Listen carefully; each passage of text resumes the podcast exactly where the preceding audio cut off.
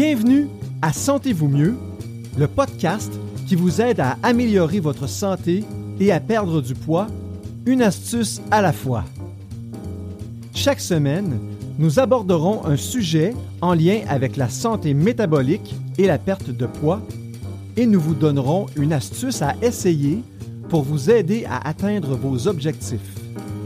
Vos hôtes sont Dr Evelyne Bourduas-Roy, médecin de famille certifié en médecine de l'obésité, et Sophie Roland, candidate à la maîtrise en nutrition humaine fondamentale et appliquée.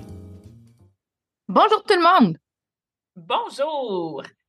Dans l'épisode d'aujourd'hui, on va parler de résistance à l'insuline. Oui, encore, mais en fait, on va parler de comment ça se manifeste quand ça touche le cerveau comment ça se développe et comment ça a un impact sur notre capacité à décider, à utiliser notre mémoire et comment ça affecte nos comportements alimentaires. Ce que trop peu de gens savent, c'est que la résistance à l'insuline dans le corps et la résistance à l'insuline dans le cerveau, c'est vraiment deux choses différentes. Puis ça, moi, je savais même pas ça avant. À la fin de l'épisode, comme à l'habitude, on va vous offrir une astuce simple pour vous aider à atteindre vos objectifs.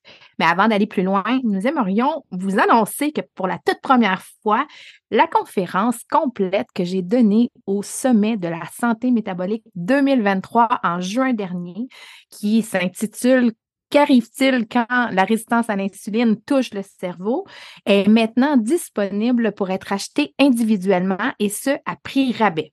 Donc, si vous voulez avoir votre accès illimité jusqu'au 31 mai 2024 pour seulement 14,97, allez sur www.solution-santé.ca barre oblique course barre RI cerveau www.solution avec un S santé.ca barre oblique course barre oblique RI cerveau. Et vous pourrez la regarder dès maintenant. Sophie, avant d'entrer dans le vif du sujet, là, j'aimerais, euh, j'aimerais raconter un peu comment euh, moi j'ai appris ce que c'était la résistance dans le cerveau. En fait, euh, sans blague, là, il y a quelques années, je connaissais même pas la résistance à l'insuline tout court. Moi, c'est vraiment en lisant le livre Code obésité de Dr. Jason Fung, qui est un néphrologue, donc un spécialiste des reins à Toronto, euh, que j'ai appris c'était quoi le lien entre la résistance à l'insuline et la plupart des maladies chroniques liées au style de vie de notre vie moderne, de notre époque moderne. À cette époque-là, là, on parle de 2016, grosso modo, là, euh, ben, je m'étais pas du tout poser la question, est-ce que la résistance à l'insuline, euh, qu'est-ce que ça pouvait faire au niveau des neurones? Et là, euh, en fait, j'étais bien concentrée à m'occuper de, oh, qu'est-ce que ça fait dans le corps? Qu'est-ce que ça fait? Euh, qu'est-ce que ça fait, par exemple, par rapport au gain de poids ou à la prédiabète, diabète de type 2, etc. Et je voyais le cerveau comme étant pas différent du reste, en fait. En 2018, je suis allée dans un congrès international sur justement euh, la santé métabolique et j'ai assisté à la conférence d'une psychiatre, la docteure Georgia Eid, qui a justement parlé de ce sujet, la résistance à l'insuline dans le cerveau, avec multiples preuves à l'appui. Ça m'a jeté par terre je me rappelle que j'étais assise à côté d'une amie qui avait justement une résistance à l'insuline sévère euh, dans le corps, là, puis on travaillait ensemble à la renverser à cette époque-là. Puis pendant toute la conférence, mon amie, elle a pleuré, pleuré, pleuré à chaud de larmes parce qu'elle savait qu'elle avait une résistance à l'insuline dans le cerveau, puis les données qui étaient présentées faisaient vraiment peur. En fait, tous les symptômes, toutes les manifestations que la psychiatre énumérait comme étant associées à la résistance à l'insuline dans le cerveau, ben, elle les avait. Puis ça, ça l'a, ça a été comme un, un coup de masse. Oui, vraiment, ça a été comme un gros choc de constater ça. Puis moi aussi, vraiment, là, j'ai, je suis sortie de cette conférence-là euh, profondément perturbée, puis encore plus déterminée que jamais d'aider les gens à renverser leur résistance à l'insuline. Écoute, Evelyne, j'ai goût de, surfer un peu euh, sur ce que tu viens de dire parce que l'année passée, il y, a un psychiatre américain qui s'appelle Chris Palmer qui a sorti un livre, euh, une une bible, vraiment, là, pour... Euh, c'est sûr que la neuroscientifique en moi a vraiment dévoré ce livre-là. Je l'ai acheté en audio et je l'ai acheté en, copie physique. J'aime ça le parcourir. Euh, puis, euh, lui, en fait, ce, psychiatre-là, le livre s'appelle Brain Energy. Mettez la main là-dessus. C'est accessible, là. C'est en anglais, oui, mais c'est dans un anglais qui est accessible. Et euh, lui, en fait, euh, ce, psychiatre-là traite plusieurs lourdes maladies mentales avec l'alimentation, dont la restriction thérapeutique de glucides. Et il, parle de différents cas. On l'a entendu sur plusieurs podcasts aussi. Euh, et il, a même traité des gens avec des schizophrénies réfractaires, avec beaucoup, beaucoup de médication. Puis il y a vraiment des résultats phénoménaux. Et lui, en fait, il fait le lien beaucoup, beaucoup, beaucoup avec la résistance à l'insuline dans le cerveau. Puis la plupart des, conditions euh, qui touchent le cerveau, les, maladies mentales, oui, mais les affects dépressifs, le, TDAH, il, il, fauche, tu sais, il, est vraiment large là, dans, dans, dans, dans, ses, dans ses explications. Et ça, ça m'a, moi, même en étant neuroscientifique, même en étant consciente de l'importance de la santé métabolique, de l'importance d'avoir une insuline plutôt basse et stable, euh, de, voir que on, on n'est pas tout seul sur notre île, puis qu'ailleurs dans le monde, il y a des spécialistes aussi chevronnés que ça qui, qui se rendent compte de l'importance de ça. Moi aussi, ça, ça me jetait à terre. Mais, euh, Evelyne, j'aimerais ça que tu commences euh, parce que si on veut parler de la résistance à l'insuline dans le cerveau, j'aimerais ça qu'on fasse un petit retour sur ce que c'est la résistance à l'insuline dans le corps, juste pour être capable de bien noter les différences qui existent entre les deux. Ben oui, tu as, raison. Retournons aux bases. Là. Euh, la résistance à l'insuline dans le corps, c'est un de mes dadas euh, dans la vie. En fait, moi, je m'occupe j'aime euh, je m'occupe du corps, Sophie s'occupe de la tête. fait qu'ensemble, on fait on couvre large. On couvre des cheveux aux orteils. Donc, euh, la résistance à l'insuline dans le corps, première des choses, ben c'est une racine commune à plusieurs maladies euh, modernes, disons, des maladies qui en fait étaient extrêmement rares ou inexistantes il y a à peu près 100 ans, 150 ans. Fait qu'on parle de diabète de type 2, hypertension artérielle, euh, syndrome des ovaires polykystiques, obésité, plusieurs types de cancers, stéatose hépatique, foie gras, la goutte, par exemple, bon, etc. Ces maladies-là ont, entre autres, une euh, racine commune qui est l'hyperinsulinémie. Donc, il y a trop d'insuline qui est sécrétée trop souvent dans le corps. Et euh, ça, ça peut entraîner, quand il y en a trop, ben, ça entraîne la résistance. Hein. Le, corps aime l'équilibre, aime l'homéostasie.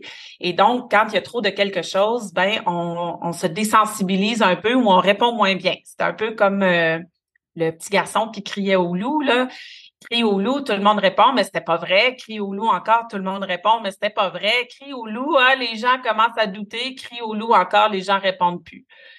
Euh, il se passe la même chose dans le corps avec euh, un paquet de stimuli, dont, euh, dont les hormones. Mais qu'est-ce qui s'est passé depuis 100 ans, depuis 150 ans pour que ces maladies-là apparaissent dans notre société d'une, non seulement qu'elles apparaissent, mais que ça soit véritablement euh, un tsunami. Hein? l'incidence des maladies chroniques liées au style de vie est en explosion. De toutes les maladies que je vous ai nommées là, puis il y en a bien d'autres que je n'ai pas nommées, euh, vous regardez le, le, taux d'incidence, de, la prévalence, c'est en augmentation, mais pas subtil. C'est en grosse augmentation. Et euh, euh, autant chez les adultes euh, que chez les enfants, malheureusement. Alors, qu'est-ce qui a changé? Bien, il y a bien des choses qui ont changé, hein, mais entre autres choses, notre alimentation a beaucoup changé.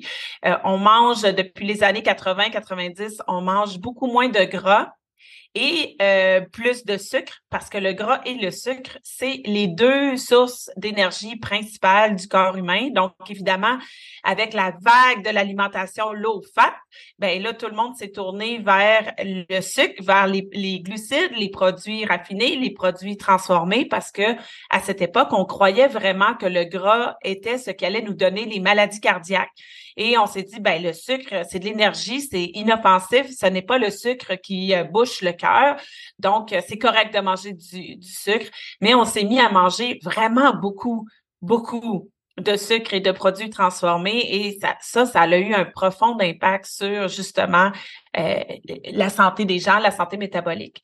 Euh, et de nos jours, bien, l'offre alimentaire est vraiment démesurée. Il y, a, de la nourriture partout. Il y a de la nourriture tout le temps. Euh, c'est devenu la norme sociale de manger euh, beaucoup, de manger entre les repas. Les portions ont grossi. On est vraiment dans l'abondance, la, la surabondance, la suralimentation. Et c'est devenu difficile de faire autrement. Euh, par exemple, on peut pas envoyer ses enfants à l'école. Moi, j'ai des enfants qui vont au primaire. On peut pas envoyer ses enfants à l'école sans collation. C'est la norme sociale maintenant. Euh, ce n'était pas la norme sociale quand on était jeune, toi et moi, Sophie. Bon, ça, c'était le siècle dernier, vous allez, vous allez dire. Euh, euh, euh je t'interromps, on est encore jeune. Oui, bon, on est des bébés des années 70. Écoute, on avait droit au petit berlingot de lait du gouvernement, mais euh, on n'avait pas le droit. Euh, personne s'apportait une barre tendre, un muffin, un carré Rice Krispies, tout ça. Là, ça, ça c'est nouveau dans notre société. Et et on continue à, avoir des comportements de ce genre, donc d'obliger de, les parents à envoyer des collations et les enfants ont besoin de ces collations-là parce qu'ils ont mangé euh, beaucoup de sucre le matin et manger du sucre pour déjeuner, ben ça donne faim. Alors euh, c'est ça, puis on oublie que nos enfants euh, il y a un tiers des enfants québécois hein, qui sont en surpoids ou en obésité au Québec et ça aussi, c'est en nette augmentation. À un moment donné, il faudrait se poser des questions, mais bon, ça, ça fera l'objet d'un autre débat un autre jour. Donc, on a de plus en plus d'aliments transformés, de collations, de grignotage. Euh, c'est la norme aussi d'apporter euh, des, des, choses à partager au bureau, dans la cafétéria. Il y a tout le temps, euh, tu sais, une boîte de beignes ou des, des du sucre à crème qu'une collègue a fait, etc., etc. Mais ça, c'est la, combinaison d'avoir beaucoup, beaucoup de glucides, plus qu'avant, plus que quand nos parents étaient jeunes, nos grands-parents étaient euh, des, euh, des jeunes adultes, disons. Ben, il y, il y, en a beaucoup plus en proportion, mais il y en a aussi beaucoup plus des glucides et des aliments transformés en fréquence. Donc, on mange plus riche en sucre et on mange plus souvent dans la journée. Et à chaque fois qu'on mange des glucides, à chaque fois qu'on mange du sucre, on sécrète de l'insuline. Fait qu'au final, il y a trop d'insuline tout le temps dans la circulation sanguine et ça, ça mène à, ça peut mener à la résistance à l'insuline dans le corps. L'insuline, je le rappelle, ça agit comme une clé qui va euh, se fixer dans une serrure au niveau cellulaire, dans le fond, l'insuline va voir les cellules, se fixe à leur serrure, débarre les cellules et là, il y a un canal ou des canaux, disons, de, de, glucose qui peuvent s'ouvrir à la surface des cellules et qui permet aux molécules de glucose de passer de la circulation sanguine vers l'intérieur des cellules et là, les cellules peuvent s'en servir pour fabriquer de l'énergie. Le problème, c'est que quand c'est jour après jour, semaine après semaine, mois après mois, a tout le temps, tout le temps beaucoup de molécules de glucose, il y en a plein, plein, plein. Euh, le corps doit gérer ça, doit sécréter beaucoup d'insuline, etc. Ben, ça, ça amène une espèce de surcharge. Ça amène en fait un trop plein. Et là, les cellules, il y en ont trop par rapport à leurs besoins. Elles sont bombardées constamment, dans le fond, du signal de l'insuline qui leur dit euh, César, ouvre-toi, tu sais, dans le fond. Mais elles n'ont pas besoin d'autant de sucre, de molécules de glucose tout le temps, tout le temps, tout le temps, tu sais, quand elles ont même pas brûlé ce qu'on leur avait donné précédemment au, au petit déjeuner ou à la dernière collation, parce que c'est vrai qu'on est beaucoup plus sédentaire maintenant qu'on l'était aussi. Ça, ça participe au problème. Bien, éventuellement, les cellules qui sont bombardées, elles désactivent des récepteurs à la surface de la membrane. Et ça, ça fait qu'il y a moins de glucose qui peut être absorbé de la circulation. Donc, il reste plus de glucose dans la circulation, ce que le cerveau et le pancréas n'aiment pas du tout. Et donc, le pancréas se met à sécréter encore plus d'insuline pour essayer de de faire en sorte qu'il ne reste pas trop de sucre dans la circulation. Hein. Trop de sucre dans la circulation sanguine, c'est toxique. Le corps ne veut pas ça. On rappelle que l'insuline, c'est une hormone anabolisante, c'est-à-dire que quand elle est en circulation, elle signale au corps que c'est le temps de faire de la croissance, de l'hyperplasie. La croissance, c'est bien quand on est un enfant, c'est bien aussi quand on est un adulte, par exemple, qui s'entraîne au gym, puis on veut faire grossir nos muscles. Alors, on, on est content que l'insuline nous aide à favoriser la croissance musculaire. Mais quand on est plutôt sédentaire, quand on est adulte, plutôt sédentaire, qu'on a fini de grandir, ben cette croissance-là peut être plutôt euh, de la croissance de notre masse graisseuse, entre autres choses. La masse graisseuse aussi, plus elle grossit, notre masse graisseuse, en particulier si elle est, euh, si on prend du poids au niveau du ventre, ben plus elle va favoriser l'inflammation, une inflammation chronique et de bas grade. Et euh, l'inflammation, ben ça, ça aggrave la résistance à l'insuline donc, grosso modo, pour résumer tout ça, la résistance à l'insuline, ben, c'est un état d'hyperinsulinémie dans le corps qui s'installe et qui fait en sorte que les cellules se mettent à résister. Mais euh, me semble, si je me trompe pas, Sophie, dans le cerveau, c'est pas exactement comme ça que ça fonctionne, n'est-ce pas? E, effectivement, c'est en fait, c'est pas ça du tout. La résistance dans, le cerveau, la résistance à l'insuline dans le cerveau, c'est différent. Mais avant de parler de la manifestation de la résistance à l'insuline dans le cerveau, je pense que c'est super important qu'on fasse un petit retour sur l'historique de l'insuline. Parce qu'on est encore, euh, c'est drôle qu'on puisse dire ça en 2023, là, mais on est encore au tout début de la découverte de ce que ça fait l'insuline dans le cerveau. Euh, ça a pris on a, on dû attendre en 1920 pour découvrir l'insuline, puis entre 1920 et 1960, euh, on pensait que le cerveau était insensible à l'insuline. Tu voir qu'on pouvait penser quelque chose comme ça. Puis en 1960, mais ben là, on a découvert des traces dans le cerveau. On s'est dit, ah, ben écoute, c'est sûr que le cerveau produit sa propre insuline en très petite quantité parce qu'on pensait même pas que l'insuline pouvait passer euh, la barrière hémato-encéphalique. Puis ensuite de ça, dans les années 70, on a découvert qu'il y avait une proportion, c'est-à-dire qu'une insuline qui monte dans le corps devrait proportionnellement augmenter dans le cerveau. Évidemment, on ne parle pas de un pour un, mais proportionnellement, si ça monte d'un côté, ça va monter de l'autre. Et ça a pris 1985 pour découvrir qu'à la barrière hémato-encéphalique, il y avait des récepteurs à l'insuline. Et ensuite de ça, 2010, je ne sais pas si vous voyez un peu la gradation, comment ça a pris de temps avant qu'on découvre, mais en 2010, on s'est mis à comprendre la modulation des récepteurs à l'insuline dans le cerveau, à la barrière, hémato, euh, à la barrière hémato-encéphalique. Puis là, on a découvert quelque chose de, qui est vraiment le message clé, là. Les récepteurs à l'insuline à la barrière hémato-encéphalique, ils sont saturables. Saturables, ça veut dire que quand on atteint leur limite, ben, ils n'en laissent plus passer. Mais tu sais quoi, Evelyne, euh, je parle de barrière hémato-encéphalique comme si tout le monde connaissait ça et j'adore ton habituelle description de ce que c'est la barrière hémato-encéphalique. Alors, est-ce que ça tente de, la, de nous illustrer ça pour euh, le bénéfice de tous? Oui, en fait, la barrière hémato-encéphalique, c'est comme la douane d'un pays, les douanes d'un pays. Tu sais, dans le fond, ne rentre pas qui veut dans n'importe quel pays hein, sur la planète. Son but, en fait, à cette barrière-là, sa fonction, c'est d'isoler le système nerveux central de la circulation sanguine dans le but d'empêcher que des substances étrangères, des molécules euh, potentiellement toxiques ou dangereuses puissent pénétrer dans le cerveau et la moelle épinière. Que c'est comme, euh, mettons, euh, les, douanes pour aller aux États-Unis, dans le fond, pour les voitures qui se présentent à la douane, ben là, c'est les douanes américaines ou canadiennes qui décident, ah oui, vous, vous n'avez pas l'air dangereux, vous pouvez passer. Ah non, vous, vous avez l'air d'un risque potentiel. On vous refoule, vous retournez de l'autre bord, vous, vous rentrez euh, par où vous êtes arrivé. Donc, la, la barrière hémato-encéphalique, elle joue le rôle d'être une douane et de décider qui rentre, qui rentre pas. J'adore cette explication-là parce que ça illustre vraiment le rôle de la barrière hémato-encéphalique. Ce qu'il faut aussi savoir, c'est que cette douane-là en question, ben, elle laisse traverser le glucose sans transporteur et sans que l'insuline ait besoin de jouer un rôle. Le glucose va entrer dedans le cerveau librement. En fait, il va rentrer selon le gradient de concentration plus le glucose est élevé dans le corps, plus ce gradient-là de concentration va pousser le glucose à entrer dans le cerveau. Et, cette façon-là de rentrer aussi librement, puis en fait, je vais ajouter un, autre complément d'information. Les acides gras, là, on a dit, tu as dit tantôt là, que c'était une source d'énergie pour le corps. Hein. Le corps peut utiliser le sucre ou le gras comme source d'énergie. Le cerveau, là, il ne peut pas utiliser les acides gras comme source d'énergie. Les acides gras, ils sont refoulés à la douane. La douane a dit non, toi, tu n'entres pas.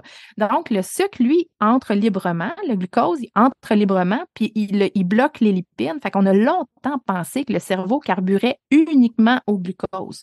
Et là, il faut spécifier qu'effectivement, il y a certaines cellules du cerveau qui carburent uniquement au glucose. On va dire de ces cellules-là qu'elles sont glucodépendantes, mais ce ne sont pas toutes les cellules du cerveau qui carburent uniquement au glucose. Alors, on sait que le glucose passe librement la barrière hémato-encéphalique. On sait que les acides gras sont refoulés. On sait que l'insuline, elle doit utiliser un transporteur et que ce transporteur-là, il est saturable parce que l'insuline, dans le fond, est de plus gros calibre. Hein. C'est une protéine, l'insuline, qu'elle ne passe pas aussi librement.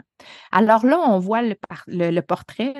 Le, glucose rentre vite, le gradient monte vite. L'insuline, elle, est refoulée un peu à la douane, elle rentre doucement. Donc, la concentration du sucre va augmenter plus vite dans le cerveau que les outils que l'insuline apporte.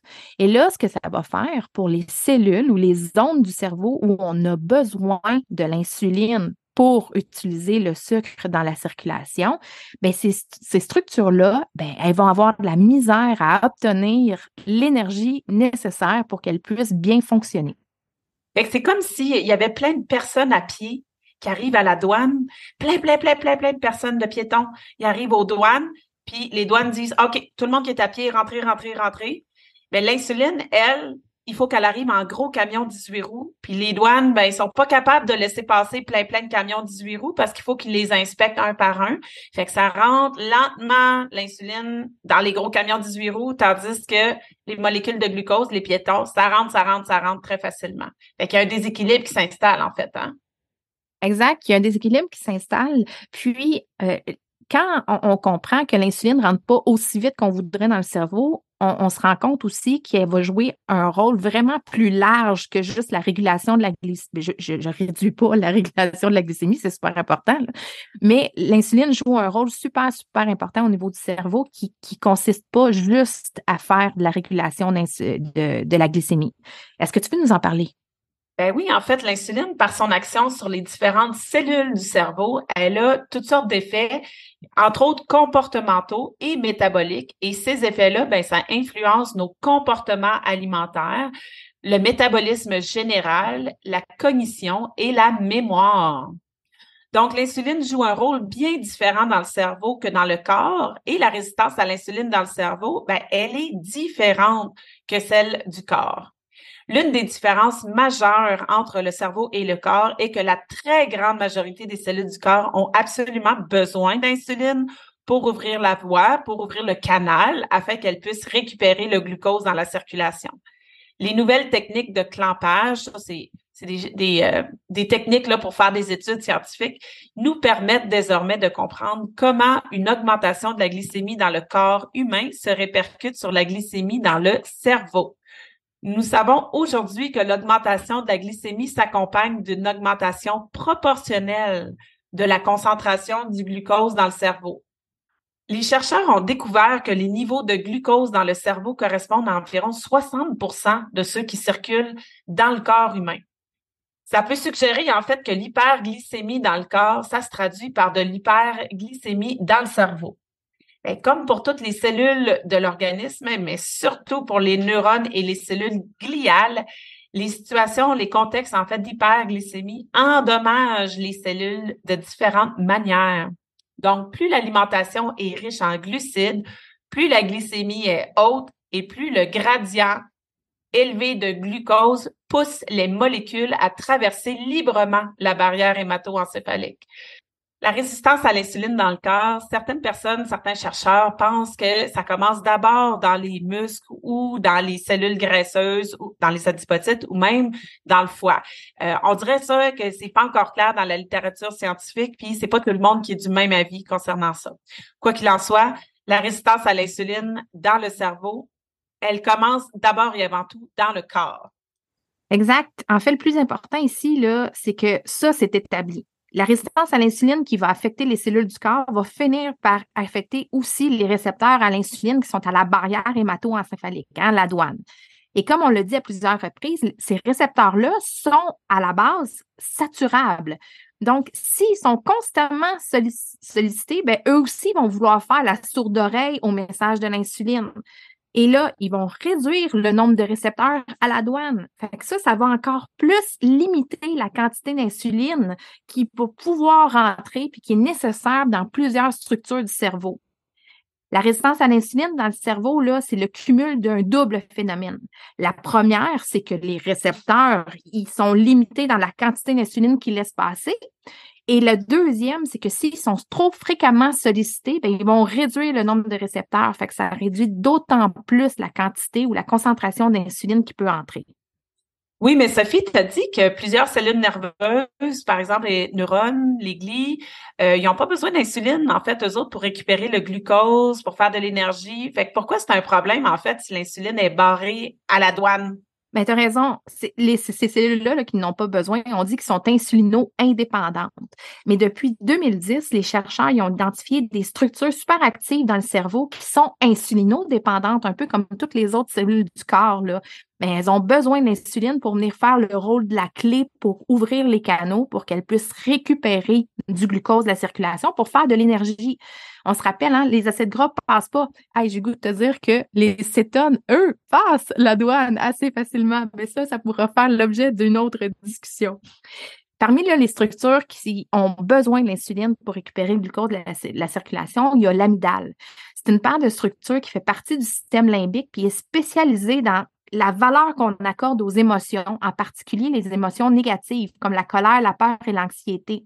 L'amygdale joue aussi un rôle dans le circuit de la récompense, hein, qui est un acteur majeur dans la dépendance. Il y a aussi l'hippocampe. En fait, ça aussi, c'est une paire de structures qui fait aussi partie du système limbique, qui est le siège de la mémoire. Mais les dernières années ont mis de recherche ont mis en évidence que l'hippocampe, c'était aussi une structure super importante dans la gestion et les mécanismes de l'anxiété.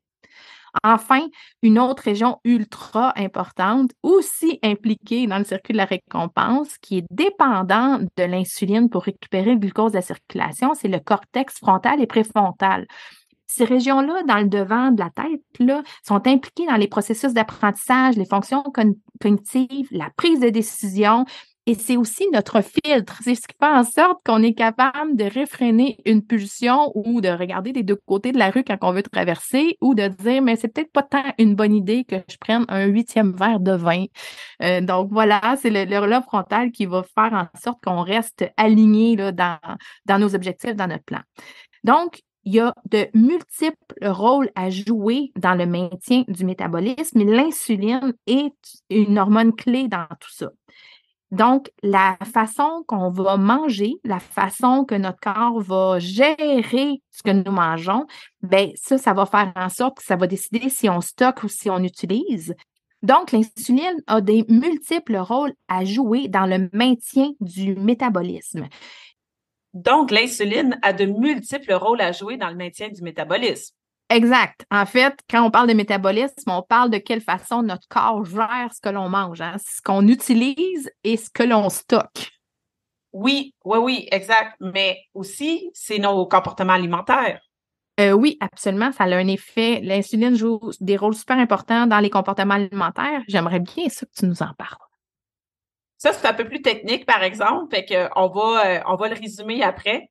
Euh, dans l'hypothalamus, en fait, il y a deux amas de noyaux qui sont directement associés à la perception de la faim et de la satiété. Ces amas-là, ils sont situés dans le noyau arché et ils sont truffés de récepteurs à l'insuline de type 2.